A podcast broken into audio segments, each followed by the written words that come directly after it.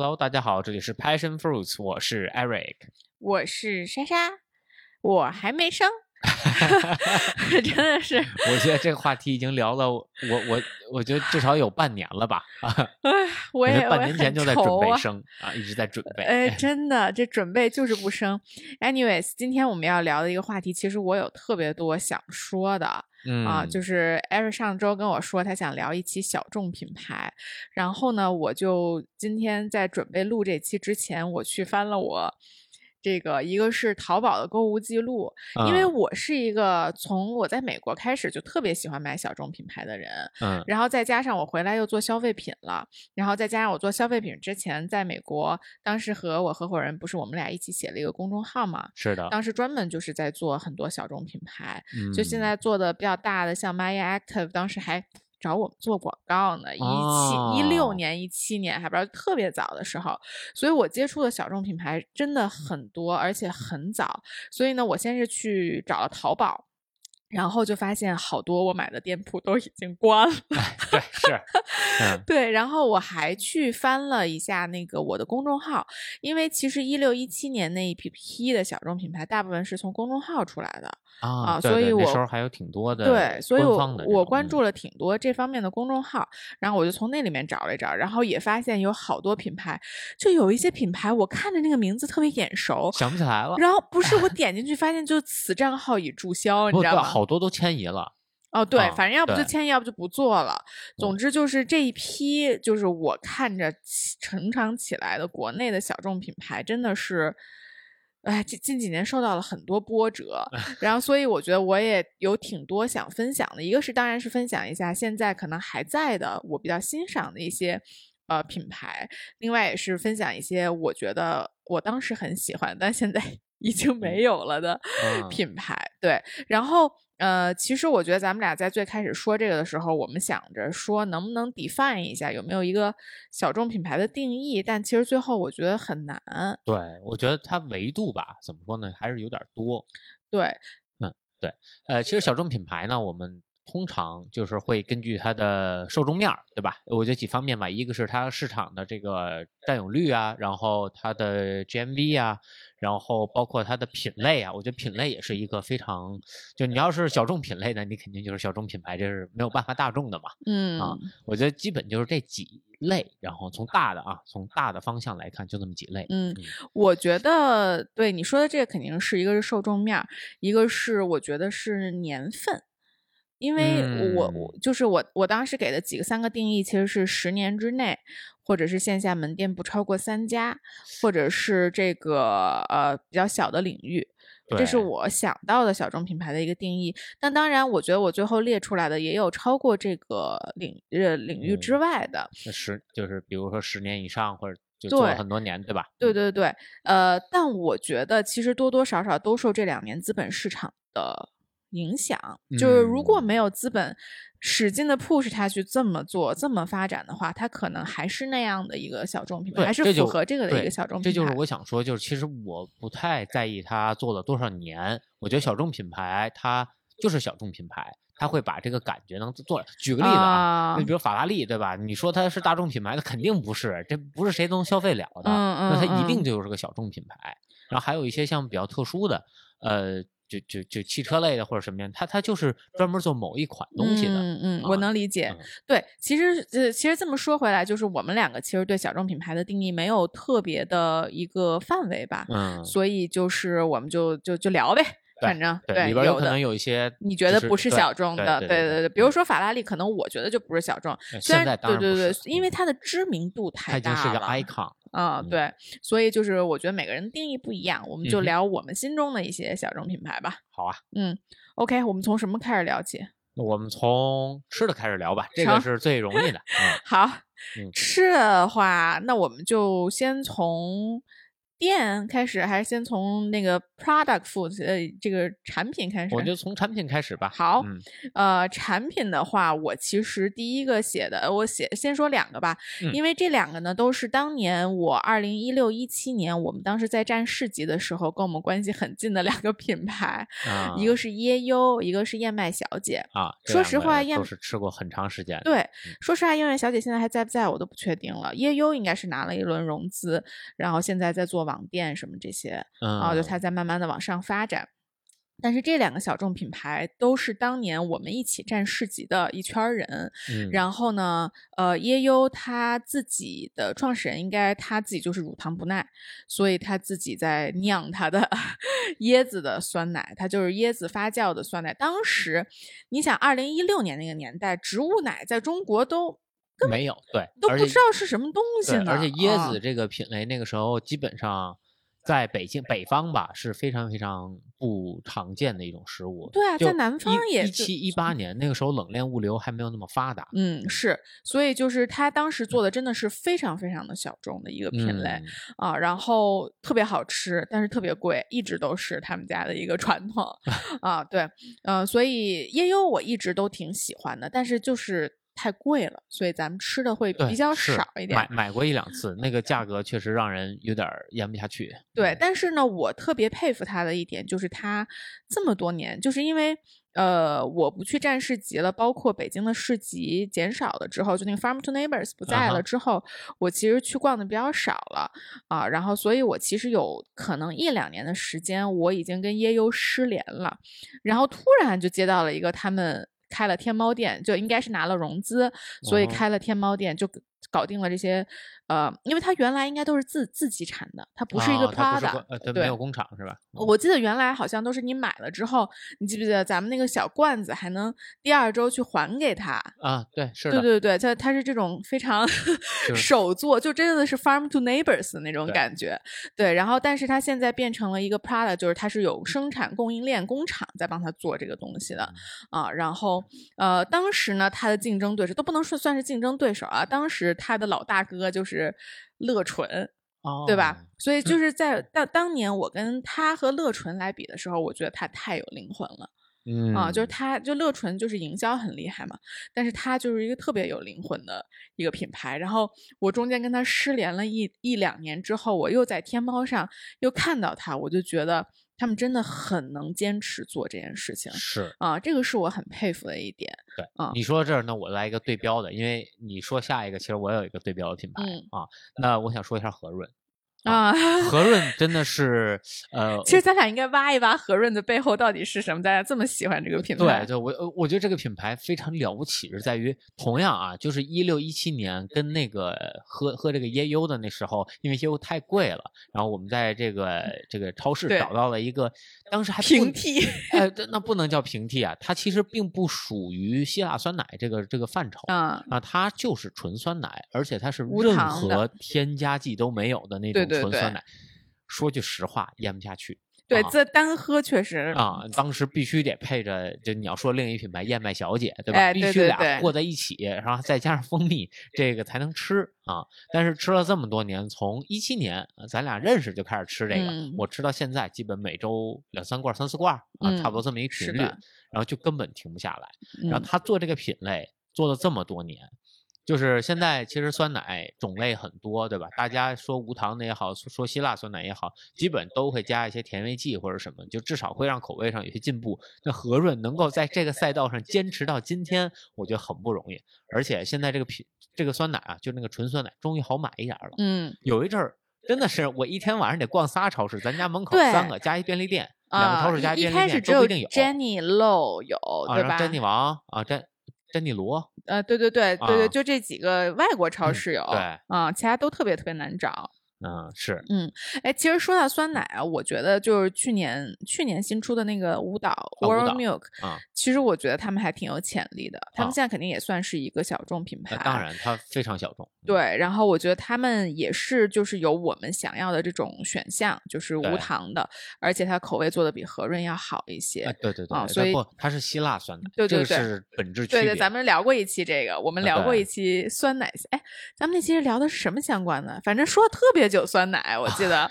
对，大家可以去翻一下，我也我也我也看一下到底是那个哪哪一期给大家贴上，嗯嗯，然后呃，燕麦小姐的话，其实我记得当时一直都在呃东四北大街的十二条的一个嗯小胡同里，对。有一个小门脸儿，然后每次就跟那个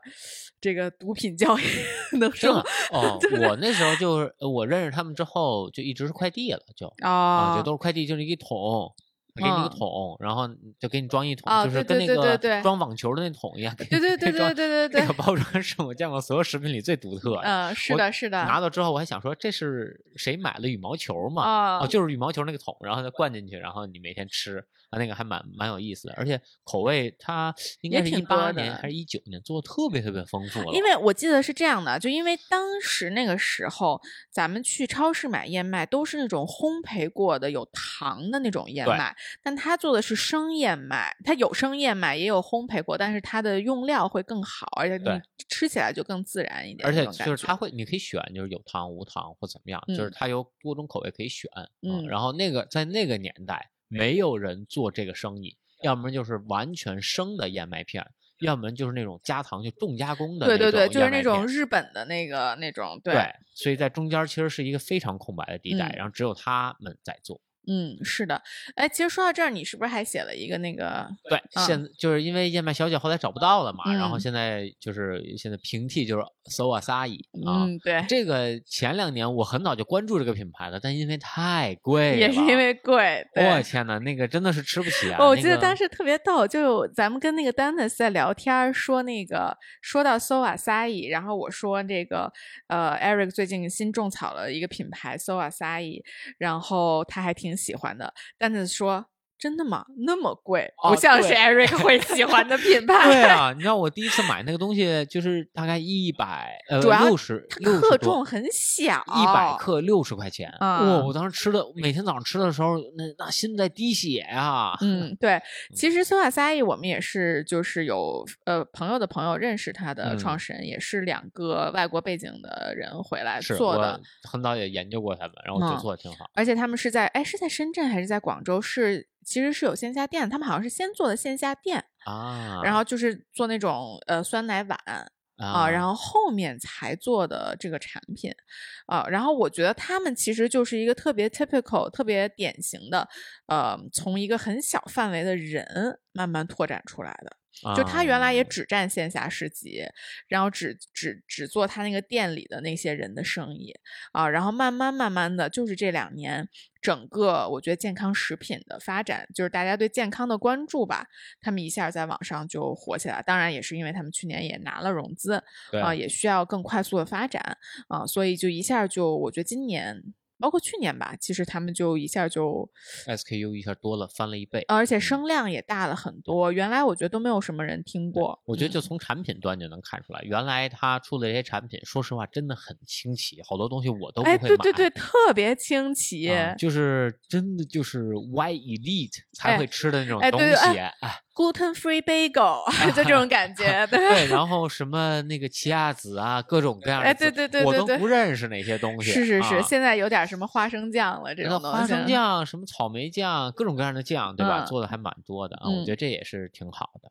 嗯，是的，呃，然后我这儿呢，就是还有三家餐偏餐厅的，你那儿还有别的产品吗？呃，产品端还有一个，嗯就是其实那天我们跟另一个品牌的那个创始人聊天，我突然想起来，我原来最爱的一个抹茶品牌观察，啊，我差点把它忘了。就当时我真的是晚上特意开车去某一个商场去吃他们家的那个观察的那冰激凌，嗯我觉得那个，而且就是嗯这这呃，那应该是一一八年、一九年吧，差不多。然后那个时候他们家的抹茶是可以选苦度的，有五种苦度，我觉得这是很难得的一个是，啊。我觉得这真的就是。我其实这两年就是看到了整个消费品在中国内消费品的起落啊，真的，啊我还挺痛恨资本市场的。哎，就是我觉得观察它其实当年跟乐纯一样，就它是一个很很厉害的赛道，他是一个很有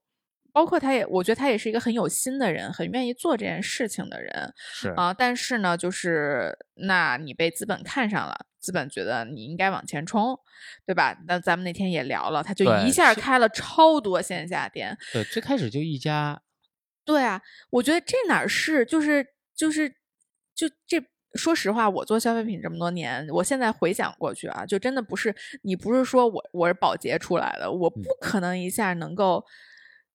就是开好这么多家线下店吧？说白了不，光这些吧，就我能看到观察，虽然说这么多年哈做下来，我觉得他还是在跟这个资本市场或者说在跟这个大众市场在做抗争的，因为你看他最开始做线下店，他关的是非常非常慢的，所以就很拧巴嘛。对，而且其实他到现在他都没有正儿八经去做线上嗯啊、他开始他走了另一个很清奇的路线 to B 了，对吧？我们嗯不做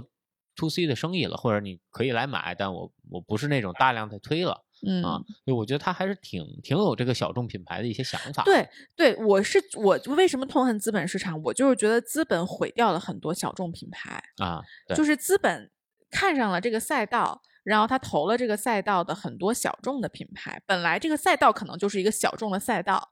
对哎吧？这个没办法，就嗯是他能捧火一个赛道，但是别人火了，你要是不拿钱，你要是不往前冲，你就被淹死了。是，嗯，对，是这样的，我觉得，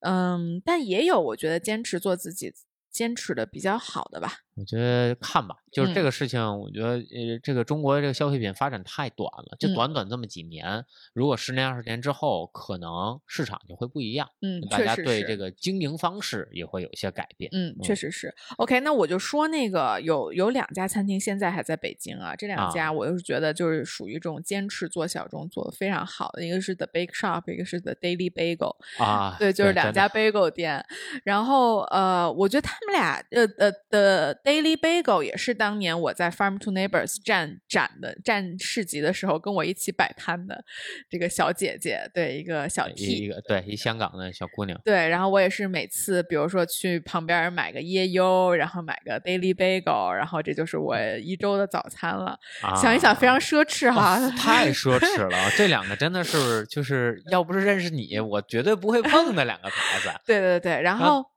那 Daily Bagel 其实也是蛮坎坷的，之前也搬了那么多。是其实之前这这个这两个品牌我们也都聊过。啊，嗯，对，所以我就觉得他们还是挺坚持的，包括 The Bake Shop 也是，听说他是 TRB 的这个面包师出来，然后他天天就，呃你如果你们感兴趣，对这个感兴趣，你可以去关注 The Bake Shop 的那个公众号，他公众号特别的逗逼，就是一啊个老板在里面天天在这发点特别搞笑的事情，什么，呃呃，我记得前一阵儿就是北京大家都阳了的时候，他说他把什么楼下的福满福满月，反正那个那个粤菜厅和他们楼上的那个 bar 的人都下叫下来帮他们做果酱，就非常搞笑，就很很贴近生活。然后我觉得这两个品牌也都是坚持的特别好的。对，而且 community 都很强。嗯，嗯对。然后我其实还写了一家店叫 Obentos，但现在已经哦没有了。对。哦，对 o b e n t o s 真的挺好吃的，其实。嗯，呃，Obentos 其实是那个现在 AG 的那个主理人当年自己做的嘛，就他在做 Athletic Green 之前，其实是开了两两三家吧两家，Obentos，啊，呃，一个家在丽都，一家在那个亮马桥。嗯呃，他原来在新城国际还有一家，应该是新城国际啊关了开的亮马桥的，对。然后它是属于美式日餐餐，呃，简餐。对对对对，啊反正就是有一点 fusion，但是还挺好吃的，对很健康。嗯，然后就是整个调味啊，然后摆盘啊，非常的美式。嗯，是对。然后这个我觉得就还挺可惜的。不过确嗯实也没有办法，他选的纸也太贵太了，不像 The Bake Shop 和 The Daily Bagel 那选纸一看就很便宜。对对对，一方面是它这个我觉得贵吧，另一方面它这个食物确实啊，接受程度有点包括就到今天，就跟他同期做的基本也都没了嗯，啊。还有谁？你看 Mocha Bros 跟他同期，然后现在菜嗯单有了非常大的转变，嗯，啊，包括那个 Vargas 对吧？Vargas 那个背后资本也很强 Tribe 呃 Tribe 呃 Tribe 跟他们还不太一样 Tribe 其实我觉得他挺坚持自我的，只是咱俩不喜欢吃。对 Tribe 太健康了，就健康到我已经咽不下去了啊。我觉得他，哎呀，他真的就是有点儿，就是他有点儿 Y elite 的感觉。我我最最主要是他家蘑菇太多我吃不了。哦，对，他家全是蘑菇，因为蘑菇确实是一个很好的食材。啊，当然当然，我我啊能我完全理解啊，但就是不不我没法吃嘛啊嗯，是的嗯。OK，我们下一个说什么品类？呃，对，说到餐厅，其实我还有挺多，对，就其实我觉得作为北京来说啊，北嗯。京其实这些小众店挺多的，尤其是像我爱吃汉堡，嗯。呃，像什么今天我们去吃的街旁啊，然后大悦呀，然后包括北平机器，呃，都不是吃汉堡的那精酿，就是他们还都蛮坚持做这些事情的，嗯，而且真的是做的很好。嗯，就我去过很多城市的汉堡店，就从永远吃不出北京的这这些汉堡，就是这这这个应该叫 bar 吧，啊，嗯这种酒吧的这种感觉啊，pub，对对对，永远吃不出这种感觉。就我可能北京太爱吹牛逼了，就大家坐在里边儿真的一吹吹一晚上，然啊后一边喝一边吃，就而且就真的食物味道啊，就这几个老板当然应该都是外国的啊，啊，我不知道，其实大悦是外国老板，啊，知道京 A 啊吃我知道。对，然后嗯就他们真的是，包括京 A 啊，整个嗯氛围做的真的很好，很好，嗯嗯，而这么多年一直能坚持三年，对吧？一不带关的，我觉得嗯这很不容易是这个是你比较喜欢的品类。其实我接触，因为我不是住在胡同里嘛，一直，啊。对，所以我接触这些其实特别早。就我可能真的是可能都没毕业就开始去这些精酿店，但是我一直都没有什么感触。说实话啊，对，主要是你家胡同太繁华了，你像我们家那边那个，对对对对对小卖部都给你想当时我就是去五道营儿的那什么建厂啊、京 A 啊，就都在我们家附近嘛。啊是？吗？五五道营那时候还有建厂呢，对，现在是不是还有啊？哦我不知道。包括哦北平机器什么的，其实都离我那个就是我爸妈家很近嘛。啊，北平是我对知道的第一个，对，所以就是我其实当年去这些店去的特别早，就是当年有那么一阵儿时间，突然好多老外在胡同里开店嘛。啊啊，，对，就那一阵儿我就去的其实挺多的，但是一是我当年可能没有没跟你在一起之前不是那么欣赏汉堡。更不能欣赏啤酒，所以我就对这个这些店的感觉一直一般。不过，其实自从你说了之后，我确实觉得这是一个北京挺不一样的文化。非常独特，啊而且是的就是很多城市就在效仿这种所谓的手工汉堡嘛，嗯，我觉得做的真的比北京差的挺多的。对，我觉得其实比如说上海肯定是有实力做出这样的东西的，哎，但是我觉得上海人的那种个性，他就是不适不适合在 pub 里，他们可能更洋气一些，就喜欢在那些 bar 啊或者一些更 fancy 一点的 restaurant。我对他对嗯食物要求不能是一个简单的两片面包夹着，你要把这东西，给我好看放，啊，哎，对，又好吃这种感觉，而且就是那种，就像你说的，就是北京人就爱吹牛逼，所以我就就喜欢坐在那儿一边喝一边吃。对，而且所以那个它得方便吹，就你要拿着刀叉，你不方便吹牛逼。对，所以那个氛围就很好。对对对啊对啊，呃对。然后说到这个啊，我要说另一个跟吃的有关的，就是健力士 Guinness 啤酒啊啊，我觉得这个品牌真的就是就就就是我觉得像一道光一样。啊，我也不知道为什么，就是呃，第一是它，我觉得它的标志是个竖琴，对嗯吧？啊，就是它这个竖琴的标志就深深的印在我的这个脑海里。这是一个啤酒品牌，我先跟大家说一下。啊，对对，不一是一定所有人个都知道对对，嗯是一个黑啤的啤酒品牌，它只嗯做黑啤，而且只有这么一个一个味道，它不嗯像别的说我这个各种各样的酒花我都我都用，它它只做这个呃，哎，那叫什么？我突然忘了那酒花了，就是黑黑黑皮的啊。哦，OK，然后它的这个口味是非常绵密的，它是这就如果大家买罐儿装，它是氮气，它打的是氮气，所以出来的时候那个丝滑的感觉，就是从你的舌尖儿一直到你的胃里，哎呦就是它它像一个瀑布一样，就那么那那丝滑的滑进去的，你根本不用喝它，它就就直接滑进去了。哎，就健力士，而且我觉得它品牌这么多年一直坚持，其实它很早，它做了可能有五十年了啊，它很久很久的历史了，然后也并没有着急扩张，最开始就是在这个大不列颠那个那个群岛啊，哦，它啊是英国品牌啊。呃，它应该叫爱尔兰吧？哦，哎，那竖琴那国家什么来着？我不知道竖琴的国家是什么，爱尔兰、苏格兰、兰、爱尔啊兰、爱尔兰啊，对，而且它在很多酒吧它都不进啊。你像嗯北京这么多这么多精酿吧，它从来不进，但你只有在那个 Irish Pub 那个那家馆才能喝到啊啊，它是很独特的啊。嗯所以它整个的这个线下铺的铺设也是蛮有想法的一个地方嗯呃，其实你说到这个，你你说完吃的了吗？啊。吃完了我突然想到，其实你的 list 上有一个品牌叫 Aesop，right？啊，对，我觉得 Aesop 也是在线下店的陈列非常，我觉得我觉得很多人知道 Aesop 这个品牌，都是因为某一个酒店的这个、啊呃洗洗手间。然后有它的一个润肤乳之类的这么一个东西，它摆在那儿和整个的那个效感觉非常的搭，呃，你懂吧？对对对对，啊、所以就就看上去让人很特别。我觉得嗯这个品牌其实挺有意思啊。我其实很惊讶，我在看你的 list 的时候，我很惊讶，我看到了这个品牌。啊，是吧？对，所以所以你说说你为什么？就是咱我是一个这个是吧？我是一个美妆个护人，咱用过那么多小众品牌，为什么你就记住了它呢？我你知道，你就说的这些啊，美妆嗯个护里边，我只记住了两个品牌，嗯啊，在就深深的印在我脑袋，一个是 Aesop，一个是 Lush 嗯啊，这两个我觉得是 Lush 可能我了解更多一点，因为我能用的更多一些，它跟嗯我更贴近一些。Aesop 是因为是之前咱什么一个东西是个后咱好多，咱现在那啊磨砂膏也是 Aso，然后我嗯反正用过，然后我觉得第一就是它的就好多，尤其在美国的这些呃这些就个护产品吧，嗯有一个巨大的问题，是巨香。对对啊，尤其是就是要有人进过女生宿舍楼啊，进去都迷瞪，真嗯的就是迷瞪，是是跟进了盘丝洞似的。哎，就 就是香精啊，The Body 啊 Shop，真的，对，啊那熏的就真是辣眼睛。然后 Aesop 是唯一我觉得在这个味道和它的质感都特别接近于天然的一个产品。嗯，它是一个澳洲品牌。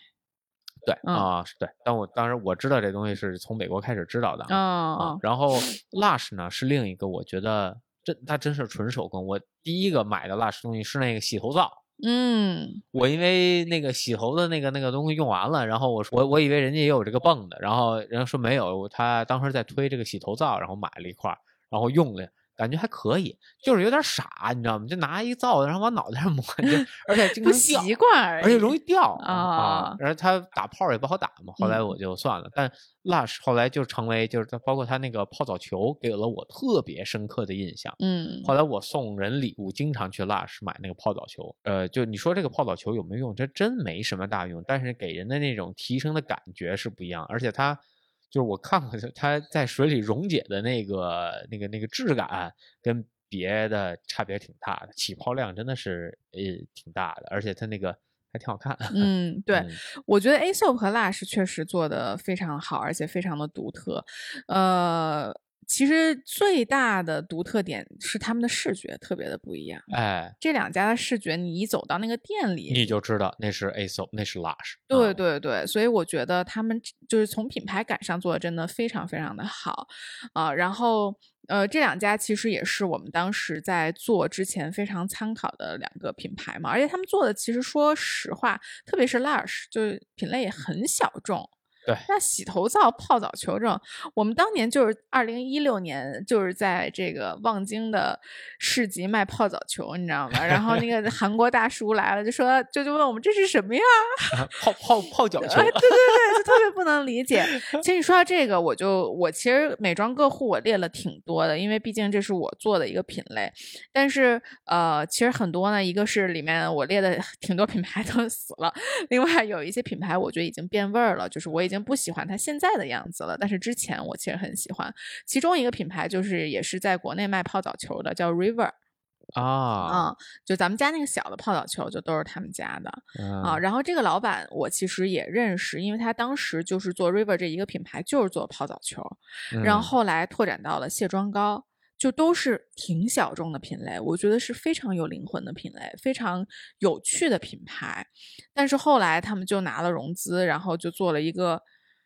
叫三谷的，就是洗澡的那么一个产品的东西，就另外一个品牌了啊。啊，然后完完全全抄袭国外的另外一个品牌，然后卖这卖的还不错吧？当然了啊，但是就是就让我对这个整个品牌挺失望的。其实后来，然后那当然那个品牌就是新的品牌赚钱，那他肯定就不会放更多的精力在 River 这个品牌上面，所以 River 现在我觉得做的整体也就没有什么创意了。我觉得这嗯个是一个特别令人伤心的事情。这也就是也是我刚刚说的，就是这个资本市场入侵美妆领域，真的是让很多小众品牌就没有办法做自己。那我拿了你的钱，我要对你负责任，对吧？那我只能是疯狂的增长。那什么什么哪儿有增长，哪儿东什么东西卖得快，什么东西利润高，我就只能去做什么东西。我没有办法去做我原来喜欢的那些事情了。确实，哎，确实会有这个问题。对，然后那那我就再说几个这个这这一类的品牌啊，可能你就都没听过了 啊啊，一个是叫 Hidden，Hidden，我觉得这我咋不知道？这我知道哦，这你知道哈？啊，因为 Hidden 当年刚出来的时候，它那个呃宣传片特别牛逼嘛，就是我没看过。他出了一个七宗罪的口红，然后拍了一个七宗罪的宣传片啊，然后就。反正拍的特别好，特别有深意，特别而且彩妆嘛，它就特别有感染力。对，我觉得它整个整个就是整个品牌的主理人非常的有想法，非常的有意思，就是与众不同。对，然后后来就没有然后了。就再也没有出过这样这么好、这么有创意的产品了。就我不知道是因为拿了拿了资本之后，他们两个合伙人就是有点分道扬镳啦，还是怎么样了？反正后来就没有了。嗯，然后呃，包括 Hashtag 小松做的那个品牌，其实我觉得这这个品牌已经不在了。先跟大家说，对，所以那个品牌其实我也觉得它很有想法，它很多产品都是根据一些艺术。的想法去做的一些创意啊，然后包括整个审美也特别特别的好，产品的类型也非常的新，比如说它的那个腮红都是那种挤出来的一个小管儿一个小管儿的啊，但但反正也是因为我觉得前两年整个彩妆市场拼的太凶了，就资本进来之后，好多人就无无脑无脑投放嘛，对吧？那那你就是抢占市场，抢占的太厉害了，那这些小众品牌就没有办法。真的存活下去，然后还有两个啊，最后两个了啊，啊，还有两个我觉得坚持的比较好的哦啊，这个这个不容易，一个是这个叫 Girl Cult，Girl Girl 都 念不出来，Girl Cult，就是这个女孩和这个崇拜 这两个词，你懂吧？他们家的整体风格跟我非常非常的不像啊，他们是非常二次元的那种风格。啊，也不能叫二次元，反正就他的那些 IP 我都不认识，说实话。动漫，嗯，好像都不是动漫，你也不认识。所以，所以就是他跟我，就是他从我从来没有买过他们家产品，说实话。嗯哼。但是我觉得他们家做的很好的点，就是因为他特别专注于做这个东西啊啊，他就做这这些奇奇怪怪，就是那种什么很丑那个太阳人儿，你知道吗？你都不知道什么屁屁桃。你知道屁桃 是？不知道，没听说过。对我，反正就是都是咱们没听说过的。但它的彩妆的所有的创意都是围绕着这些东西在做的啊。而且呢，其实这个创始人还不知道是这个主理人，呃，去年其实写了一篇文章，特别爆火。这当然，我觉得是这个一个营销文章，就大概的意思就是说，他他们也走弯路了，就中间做了一些，比如说樱桃小丸子联名啊，什么迪士尼联名啊，其实就是。错过了他们最原始的那一帮看屁桃的那些，你是不是不知道屁桃是什么？因为因为因为我得搜，你会 查一下。对，啊，然后但是他们就又回到初中，就重新去做这帮人啊。我觉得这个呢是就挺不容易的一件事，但他们也拿融资了。然后另外一个就是万花镜嘛。我觉得万花镜，万花镜也不是我的风格。说实话，这两个彩妆都不是我风格。有我这个风格的彩妆可能还没有呢，因为我也不怎么化妆。对，所以万花镜呢，也是他一直都非常坚持做自己的风格啊，就是他不是说像呃其他的品牌，就是什么赚钱去做什么，他就是很坚持自己的风格，然后等着这个。呃，其其实具体的，我在那个美妆内行人那一期里，也有跟大家仔细的在说，就是行业上面的事情，就是他其实就是坚持做自己，然后等着这个市场能够接受他了，他可能一下就能起来了。啊，而不是说我一味的去就跟着市场在走。啊，所以我觉得他们两个算是我见到的坚持的比较好且还活的比较好的两个类型。啊，我觉得这个真的很难，很需要坚持。嗯，哎，你你说这这个就是你全部的这个美妆客户，美妆这块儿，对对对对对，简单说一下啊，要不我能说好久。嗯，那那我说另一个品类吧。啊，这品类我不知道你有没有，反正我是想写一个跟旅游相关的啊，松赞啊，我觉得这个其实是这两年吧，我对国内整个品牌里边。我真的是最欣赏的一个，嗯。啊，然后我觉得整个从呃从它的呃就 branding 啊，然后从它的运营啊，然后各个维度上，我觉得做的真的是呃不能说无懈可击吧，但真的非常的非常出彩。啊，而且给很多很多连锁酒店真的是就想想的一击。就我嗯。觉得从整个运营，呃呃。就是这这个这个流流程，然后入住体验，然后到它的就是整个文化哎，文化这是这不说了，咱就说商业化。嗯我既然是个小众的，那我怎么能够维持自己的发展，对吧？那他想的非常的透彻。那我单纯的跟你们酒店去竞争，让大家去入住，我不现实，对吧？我没有那么多的生源，或者我这个地方就是个旅游，我不可能平时没事儿有人来这儿出差，对吧？我挣你这这部分钱，那他挣不到，但那就是纯旅游，那怎么办？他就做自己的团。那其实之前就是尤其中国哈，这这这这这可能十年前旅游团是非常盛行的，然后到现在自由行非常盛行这么一个时期，他反过头来去做团，我觉得是一个挺大胆，而且挺就你要真的想的不够深的话，真的是就我觉得觉得这是个死路，但人家是能把这东西能做得出来嗯，所以我觉得它最重点的东西还是在文化。啊、对我觉得是，而且我觉得他其实把自己对标的并不是五星级酒店。嗯他看的是像四季呀、像是这种就是奢华游的这么一个体验，文化奢华，然后这样这样一个体验，我觉得是挺不一样。对我觉得其实他们，其实他们也是像我刚才说的那个样子，他们其实很坚持做自己，只是因为中国疫情来了，他们一下就起来了。对，如果中国没有这个疫情的话，他们可能现在还是一个非常非常小众的品牌，可能一共也就五六家店这个样子，但人家活得也很好。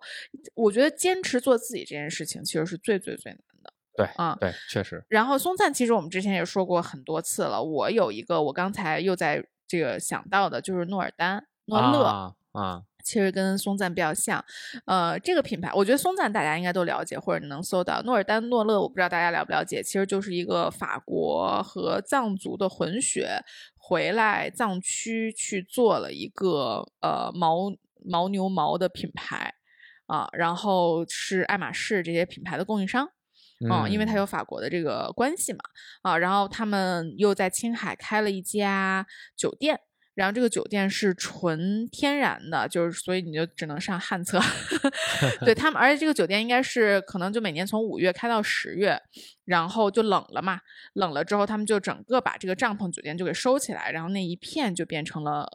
就是完全原始的样子。啊，是非常 eco 的一个酒店啊。然后呃，我觉得他们其实也是非常非常坚持做自己的，而且他也是呃文化和这个，其实其实包括松赞也是，他非常支持当地的经济。你看他雇的嗯都是藏族的，对对。然后诺乐也是，他们所有给爱马仕做围巾的人都是当地的藏民。对，这解解决了这省里多少的就业问题啊！啊、是的，对。然后呃，我其实还没有去住过诺尔丹营地，因为我们不知道花三千块钱上旱厕会不会接受不了。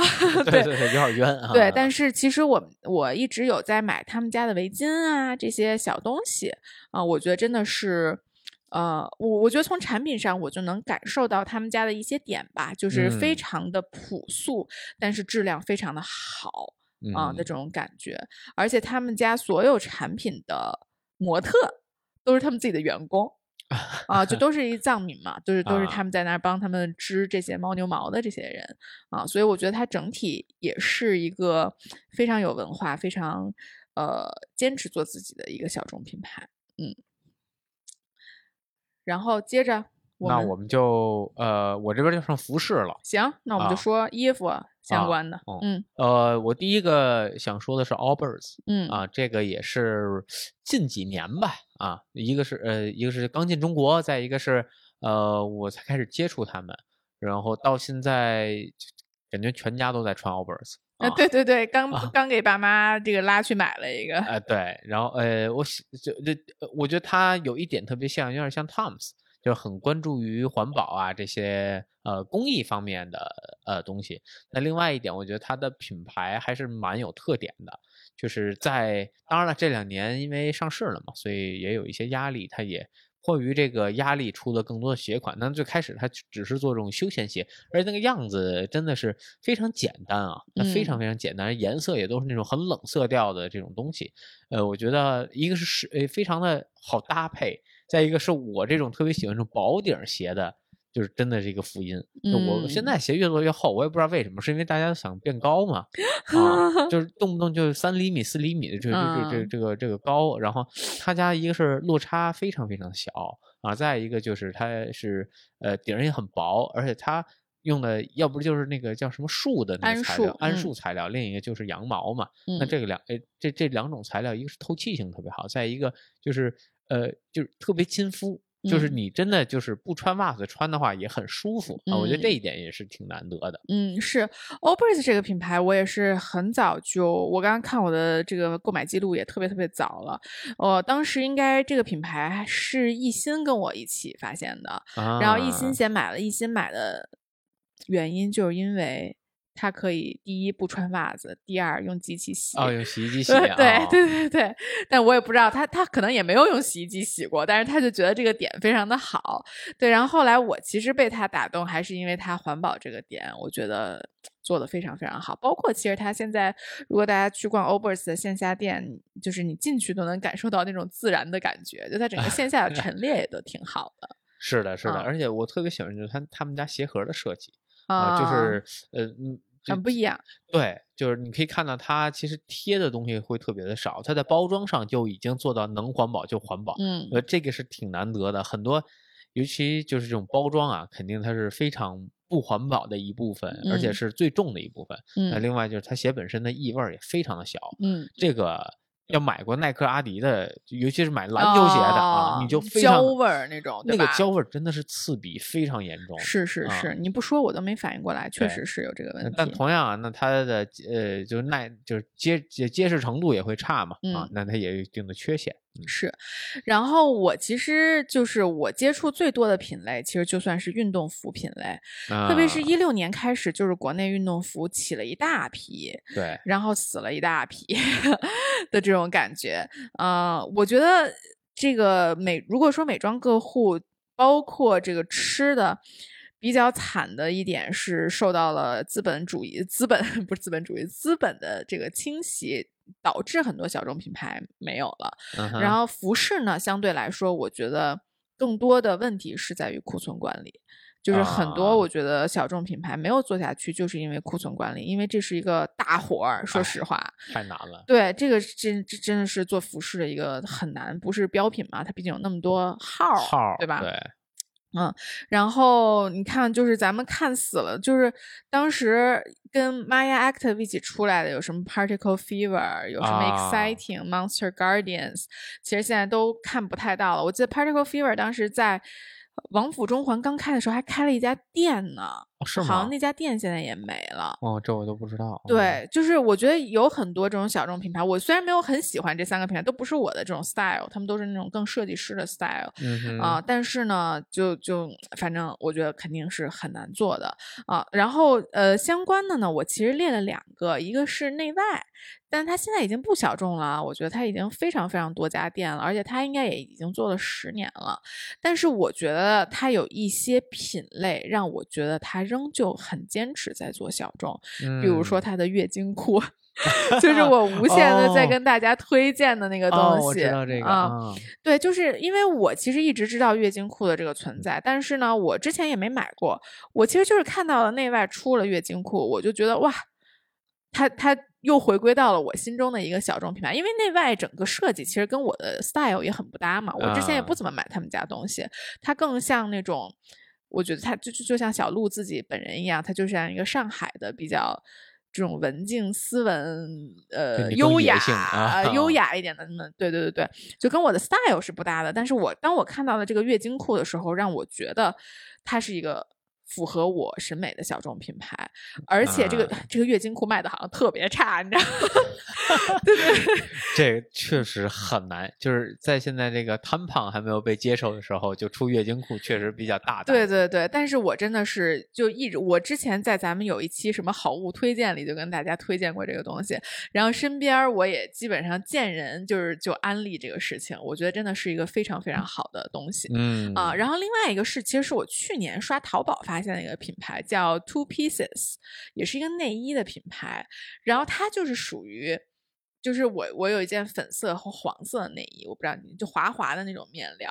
就它是那嗯种莱卡面料，所以它是就又可以做一些比较轻微的运动。它虽然没有这个不是那种很很紧的那种运动内衣，但是它是那种比较透气的那种莱卡面料啊。然后嗯但是它的颜色非常的鲜艳。就是啊亮粉色、亮黄色，就非常符符合我的这个审 美啊。对，然后呃，他们家我觉得整体给我的感觉就还挺挺挺，哎，我也不知道，就是一个很可爱的小众品牌，然后也很舒啊服。这个我觉得是大家不太知道的一个品牌，所以可以推荐给大家，大家去嗯看一看。我觉得很适合夏天穿。嗯，啊你说的这个内衣，其实我有一个品牌蕉内，蕉内啊，蕉内也是一个就这个，真的是就我太喜欢的一个品牌了。就其实我对内裤这个东西的要求一直就比较特殊，就我不喜欢那种呃奇怪面料的，就我一般就穿棉的，因为我觉得这个是最舒服的。然后内外它那个棉吧跟别人还不太一样，它是那种蕉滑滑内你说啊，对呃对对对胶对。嗯。对，然后他家那个面料呢不太一样，是有点滑滑的，然嗯。后呃说是也是棉的，然后呃特别舒服。我怎么种草他们家呢？他们家是好像是卖保暖内衣出出身的，嗯，然后有一年冬天，因为我要开卡丁车，然后我必须得哦买一个保暖内衣，因为我从来没有过这种东西，我就买了。然后我在研究他们家保暖内衣的时候，发现这个品牌真的非常的就是不一样。就他把保暖内衣分成了好多种维度，一个是灵活度，然后保暖度，还有一个什么，反正三个维度，然后告诉你你在什么条件下需要什么样的衣服，然后嗯。你根据那个去买，什么加号，什么几零几这种，然后我觉得哇，他家做的真的好不一样，而且就就好多保暖内衣那个那个边儿啊，它是那嗯。种缩口的，呃，那是我最不能接受的一个事儿。嗯，再一个是他会把你弄出一个印子，再一个它非常不舒服。那他们家就是完全贴合你的这个身这个身体，然后剪裁就特别的好。嗯啊，蕉内其实是我也是很早就知道的一家品牌，因为他们家也是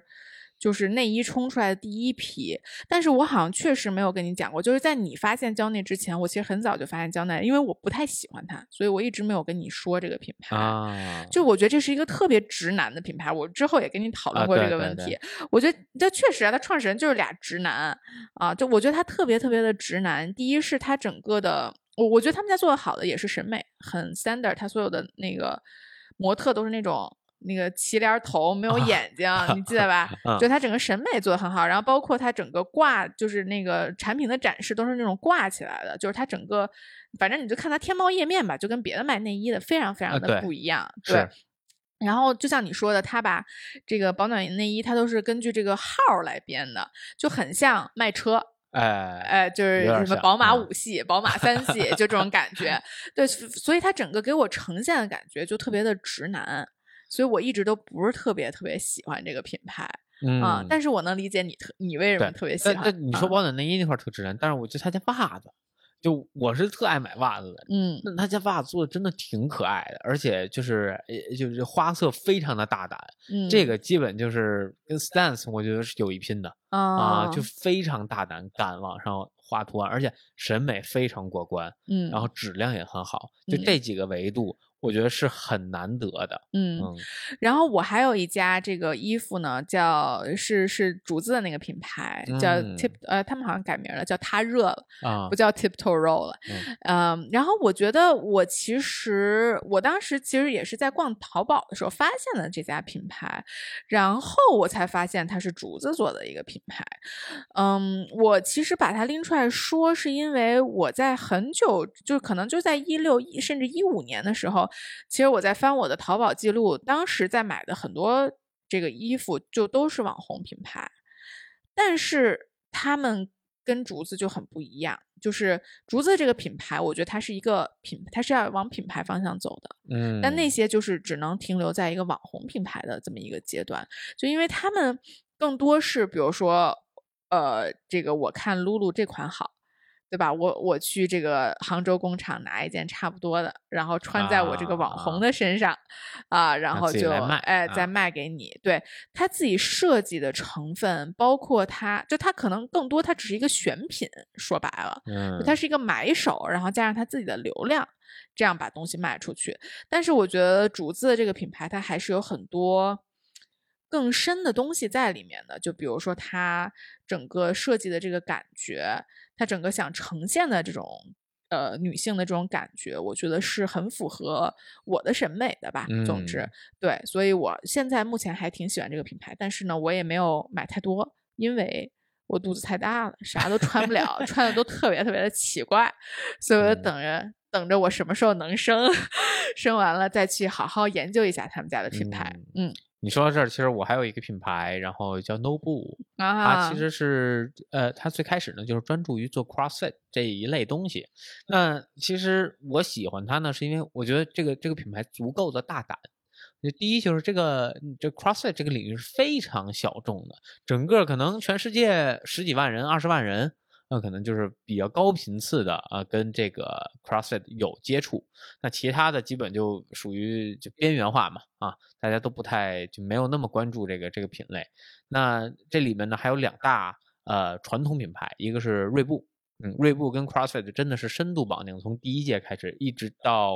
二零二零年还是一九年啊，然后一直都是深度的绑定，然后包括耐克，然后他们也一直在。呃，跟呃就是出这个综合训练鞋，叫 Micon 系列，一直也在做。然后还有其他的像 Under Armour 啊，然后也都在这个领域里面。然后 Nobu 居然敢从头开始去切这个品类。啊，另一点呢，就是它解决我我特别欣赏这个品牌，就是它把特别大胆的设计和颜色加入到了这个冷冰冰的这么一个竞赛当中。嗯啊，你比如说 Nike 啊，或者说锐步啊，包括这个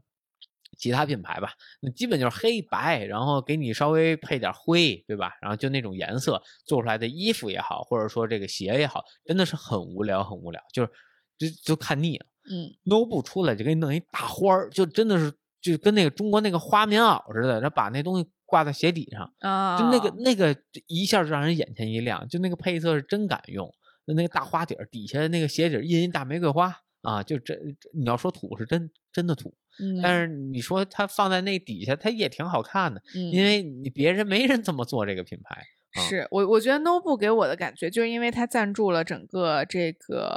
CrossFit 大赛嘛，嗯哼。就让我觉得它特别的 powerful 啊，你知道啊就，特别 tough，因为感觉穿的人都都是 T 呀 to 米，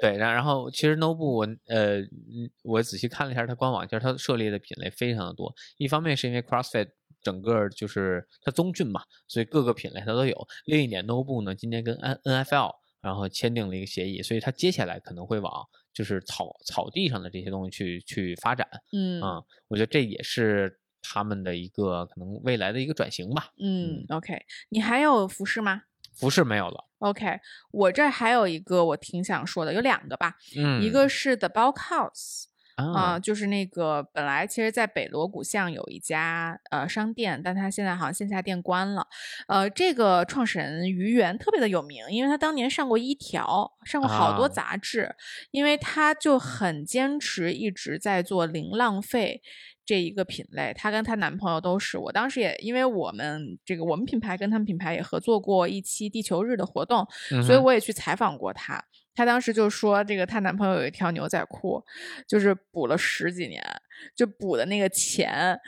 感觉都比那个新买一条要便宜很 多，但就一直没有扔。就是他们两个人整个自己的生活方式其实是非常践行零浪费，就是呃呃不不叫零浪费，就是他可能就是他比较有名的一个点，就比如说我一年只生产一罐垃圾啊啊，就我不会去买所有塑料包装的 package food。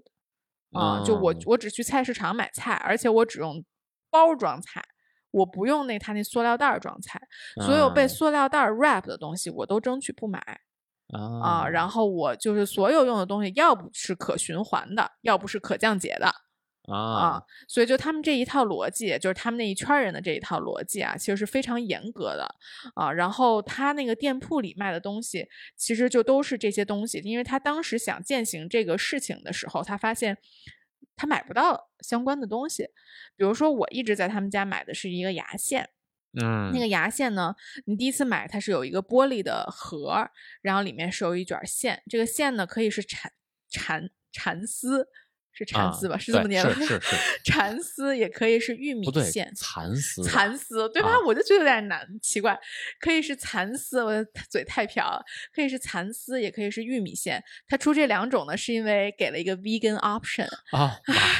对，anyways，那个蚕丝更好用一点啊。其实因为玉米线老会断啊，啊然后呢，你就可以不断的去买这个 refill，就是这个里面的填充的这一卷线。嗯啊，我其实就是前一阵去买这个线的时候，发现他们的这个店铺关了，然后我问于源怎么关了，他就说这个就是因为去他是去年嘛，去年整个疫情受影响太大了，所以他就关了。她跟她呃男朋友先回美国待一段时间，然后但我发现这个四月份的哎二月份的伍德吃多克的这个呃。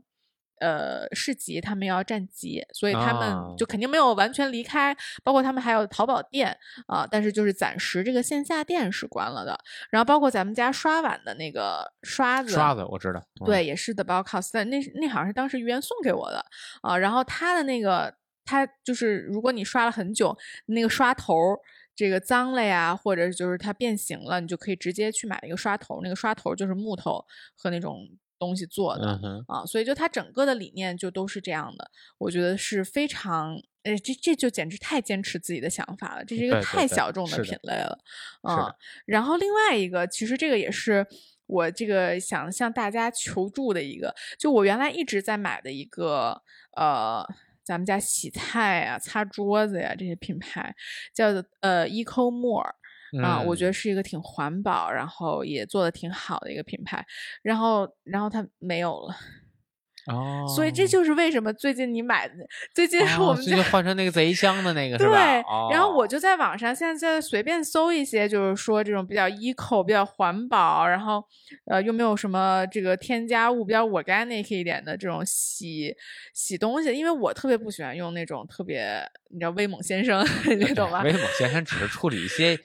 特殊情况啊，对对对，anyways，呃，就因为我说实话，因为我是一个很懒的人，我洗水果洗的也不是很认真，对吧？就那个东西如果有化学残留的话，我其实就吃进去了对，是啊，所以我就希望这些东西干净一点然后呢，我就在网上看到一个，就是说它既可以洗手，又可以洗，就是它叫什么 tough on dishes，soft on hand。就我觉得写的特好，然后还是什么 organic 之类的，就是看起来特别特别好，然后买回来巨香。我靠，就现在洗什么全部都是那味儿，我我其实还没有看它到底有没有香精，所以 anyways 我现在就没有找到，自从这个 Eco More 我买不到了之后，我就没有找到一个特别好的，就是这种这叫什么？这叫日日日用吗？这叫反正就是嗯洗碗、洗水果、洗菜、擦桌子这些东西的一个品牌，所以我很欢迎大家给我多推荐一些，我这个真的是。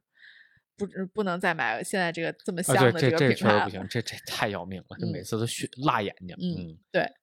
我另外还有两个品牌，其实跟这些关系都不大。嗯，啊，一个是 LEGO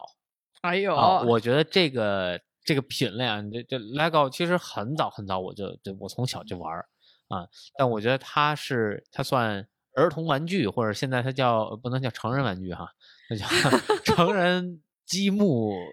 呃模型啊，嗯我觉得做的真的非常与众不同的一个品类，而且这么多年。真的是坚持自己，坚持用这个方式打造各种各样的东西啊！啊，因为其实从模型角度来说，对吧？我有车模，我可以买合金那种车模，那仿真度会更高，还原度也更好。但是乐高一直坚持用它的小积木把它拼拼起来，而且在里边不断的去优化你整个拼装体验，然后你可以从好多细节看到乐高设计师的真的是用心啊。嗯啊，就是他对每一个这个他对这一个产品的理解，然后他怎么还原给你，然后让让你在拼搭过程中有这个愉悦感，然后包括最终的成品，你看着也有愉悦感，我觉得是花了特别多心思的。当然这几年乐高也越来越往大众市场在走，我们可以从产品上能看出来。它现在这黑盒嘛，这黑盒就是成人系列啊，嗯就专门给就专门收割成年人的。嗯嗯，我知道，就是你嗯不太喜欢那些什么 Vespa 呀、什么花儿啊这些地球仪呀，对吧？就呃我一看就很喜欢的那，些东西。这是嗯标准的，就是它的黑盒系列嗯啊嗯，它原来 Creator 系列那个分裂出来的一部分。嗯啊，那其实它有几条原来的比较经典的线，然后一个就是像像这个街景系列呀，然后呃，像如果有着哈利波特迷，还有哈利波特系列，你能可以从这些设计当中，你可以看到，就是他对这个产品的这个热心啊，然后真的是好多非常经典的产品啊，就从中这个诞生。对我，我觉得乐高啊，虽然它是一个活了很长、卖的也很好，呃呃，店铺无比多的一家店，但是我能理解为什么你把它归成一个小众品牌，因为它，我觉得它是有灵魂在的。嗯，对，我觉得这个是跟很多不一样的，就是可能小众品牌它很多是有灵魂在，一个是坚持，对吧？就比如说我们刚才说那些品牌，它的坚持能够让你看到它的灵魂啊、然后我觉得乐高也是 somehow 你能看到它的灵魂，我觉得可能是因为它在坚持一种文化嗯啊、就是它是在传达这种文化，甚至是传达这种宗教。啊、的嗯感觉，所以让你觉得它是跟别人别人很不一样的一种小众品牌的存在。嗯嗯，是的，对我还有最后一个就是 Vespa 嗯啊，Vespa 其实就是《罗马假日》里边那个那个小摩托车啊，然后它也是意大利的一个小工厂，嗯呃，从呃五十年代啊，一九五几年到现在，它基本就没有变过。嗯，其实它整个的从工艺呀、从这个呃现代文明的这个这个角度来讲，已经非常的不实用了。它用的是一体式铁壳，就是嗯这个一般车呀，这都是分的，前面前轮儿它是前叉，它是一部分，然后后后桥就是从发动机往后这一部分，然后嗯都是单独，然后它拼在一起，用嗯这个螺螺丝拧在一起。Vasa 不是，它是一铁壳儿一体弄出来，然后就直接的把发这些东西套进去，所以这个一是生产工艺要求特别高，在于维修成本非常贵。你比如说这个 Vespa 要摔了倒了，你这壳儿，你你除非敲啊，你要能敲回来，能敲回来，敲不回来这壳儿都得换。那你想，那它面积多大呀？那它肯定嗯贵嘛。这不符合啊现在的这个经济化角度上面的一些而且它特别重，嗯外踏板摩托车一般都很轻，Vespa 巨重，嗯所以它在经济燃油经济性啊，从这个便利性啊，它都非常的低。嗯，嗯，所以这就是它这么多年一直坚持到现在，对吗？还坚持一个非常不好骑，然后对啊，就就是这啊种坚持，所以才有灵魂。对啊啊，对，然后也也是因为这一点，就是它的样子啊，非常的可爱，这么多年一直延续它可爱的这个这个外形，然后到到如今，嗯、现如今所有的踏板摩托车都讲究舒适便利的时候，它还在坚持一些东西，然后让它与众不同，而且让它就别就是呃就有它自己的风味儿吧，我觉得，嗯嗯我觉得你这个就跟我说的那个 Girl Cult 那个品牌是一样的，我一定要给你看一眼，它是什么样的感觉，就就这种。你知道吧？就这种啊。丑萌丑萌，然后包括他送的赠品，我我到时候哎，我我不给大家贴图了，大家自己去搜索一下，就能感觉到，就是他坚持的这个东西，就我我觉得 Vespa 是符合咱俩的审美的，啊但当然。我觉得它也不符合一部分人的审美，但这个啊。Girl cut 呢，就完全不符合 我的审美，但是你能看到他的坚持在，对对对对，而且 就是说这，你像这种小众品牌都很贵哎嗯啊，售售价都不便宜。你像这 Girl Car，我看它这嗯个价格，反正看着就比同类应该贵。呃，比什么完美日记贵多了。对，Vespa 比同等的摩托车基本贵一倍。嗯啊，你就是为它的这个铁壳，为它的这个小众去买单啊嗯，。是的，嗯是的，对，所以差不多我们没别的了哈。呃，暂时想不到别的。其实要聊还有很多，但是的我觉是的得这是比较代表性的一些。对，嗯呃，反正我是觉得自己也是做品牌的嘛，就是做小众啊，坚持做自己的这件事情，确实很难。而且你在做的过程中，真的很容易迷失方向，特别是有这种这种资本入场的时候，你就觉得，哇塞，他们怎么都这样呢？对，其实。其实，呃，前两年有一个比较晚入局的护肤品牌，我就不点名了啊。刚进来的时候，我觉得他当时做的整个品牌理念超棒，就是如果嗯比较了解的，可能知道我在说什么品牌，就是它在讲的是一个环游世界的这么一个故事。嗯，然后它的每每一系列的原料，比如说是从非洲这个面猴面包树嗯啊、提取来的，然后可能那下一个又去哪儿去提取一个原料。我当时觉得它这个概念简直太棒了，就是这个这个品牌的这种感觉特别特别的棒，但是它呃在人家现在卖的特好啊，就是资本上非常这个。特特别牛逼的一个品牌啊，但是后来就跟环游世界没有没有鸟关系了，基本上，对，就他没有把这个品牌本来想做的灵魂的这些点给做出来，而是把嗯这个只当成了一个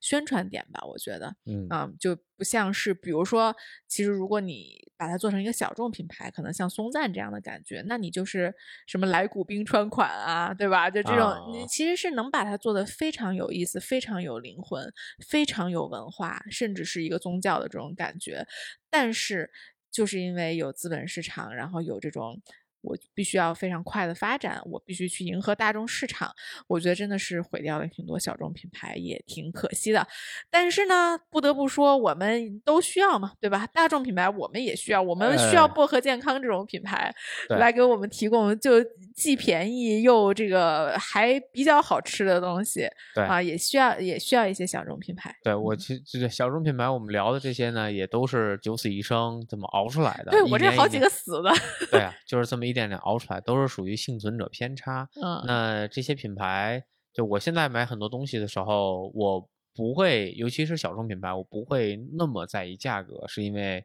就我觉得支持的是一份心意。是的，啊它并不是呃这个产品它是不是值得或怎么样，我觉得它能在这儿坚持这么多年，那我们老说啊它太贵了或怎么样，但是在我能支付的一个范围之内，那我还是愿意去支持一下这嗯种心意的，让这个世界变得更丰富多彩一些。嗯啊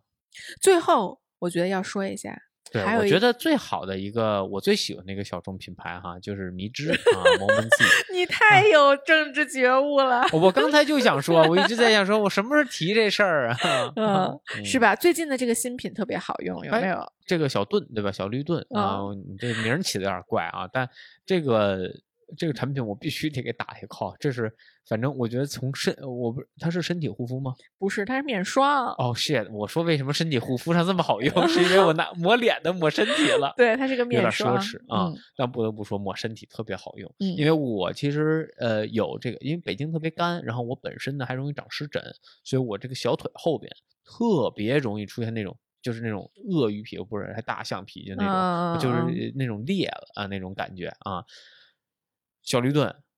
抹了一个月好了，嗯，嗯，其实都没到一个月啊，是啊对，然后就好了。现在每天就抹抹脸，抹抹腿。我现在腿都不抹了，我有一周多没抹了，然后就哦一直没事儿了，你知道吗？我就我觉得挺贵的，然后我一直嗯没抹。对，然后就反正这个产品我觉得是确实挺好用的。然后嗯另一个我特别喜欢的就是莫吉托嘛，嗯，是对，其实我们也是，我们在我们当时，我再简单聊两句啊，我们当时就是也是看看到大家在开发各种各样的产品，包括就很多人让我们开发水乳这种东西。你看我 ever 用过水乳吗？我都不知道，说实话我都不知道那是干啥用的。然后我们嗯就想说，哎，那就开发试试吧。其实就我们中间其实开发过挺多东西的，然后开发出来就发现这玩意儿我都不会用，你说我做出来干嘛呢？对吧？我就嗯是为了迎合大众市场嘛，就嗯，所有那如果这个是这个我们的用户里百分之九十九都用水乳，难道我们就要做一款水乳给他们吗？就但是这完全不符合我和一心的一个使用习惯，就我们俩从小到大的没用过水乳，觉得特别的嗯麻烦，特别的奇怪，对吧？所以我觉得在很多这个时候，你在自己做的过程中，其实坚持是一件特别难的事情。嗯嗯，因为你会怀疑自己，就是你会怀疑自己做的这个东西是是我太奇怪了吗，还是怎么样？但反正我觉得你你看多了之后，你就会发现，越奇怪的东西可能是越好的。哎，对吧哎你说到这儿，我特别还想说一句，ClassPass 嗯啊，我觉得这个这个公司就反正就是创始人吧，我觉得挺有想法的。嗯，就是他呃，就 ClassPass 其实做了很久，它是一个健身平台嘛。嗯那其实它在这个之中，它一直就以单次预约为它的一个卖点。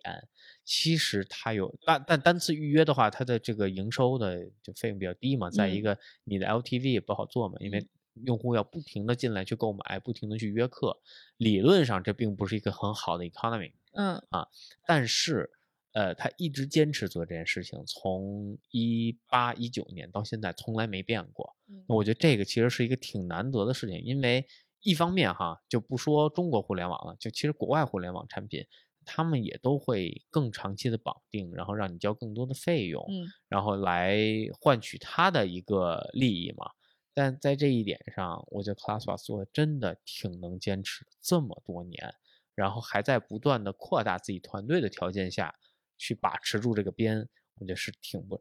这里边有无数人问过啊，不过不不光问，就我相信啊，就是这个创始人肯定被问都被问烂了，就问我们就是这些员工，就是为什么要选这条路或者怎么怎么样，就问过无数次。就是你可以把这口开开，对吧？你挣更多钱，然后两边都能收，商家端也能收，然后那边也能收。那你越做可能越像点评，越像美团，你流量越来越大。但我觉得这个就反正这个这个创始人是很有想法，一直把这个事情摁得非常的死。嗯，是，我觉得这确实很不容易，就需要自己很坚持，很能想得明白自己到底想要什么东西。就包括，其实我之前也分享过 Patagonia 那本书嘛，我这次没有说 Patagonia 这个品牌，因为我觉得它还是挺大众的了。现在基本上你在呃走在大街上，我觉得还是有很多人穿的。嗯，对，anyways，呃，就那本书里，其实如果大家感兴趣，可以去回听那一期，也是说了很多他是怎么坚持做这件事情的。嗯哼，对 OK，那我们就这样，好啊，那我们祝我能下一期录之前就能生出来。那下一期不知道有没有了就 就是的，是的嗯嗯，OK，好啊，那我们嗯下期再见。OK，拜拜拜拜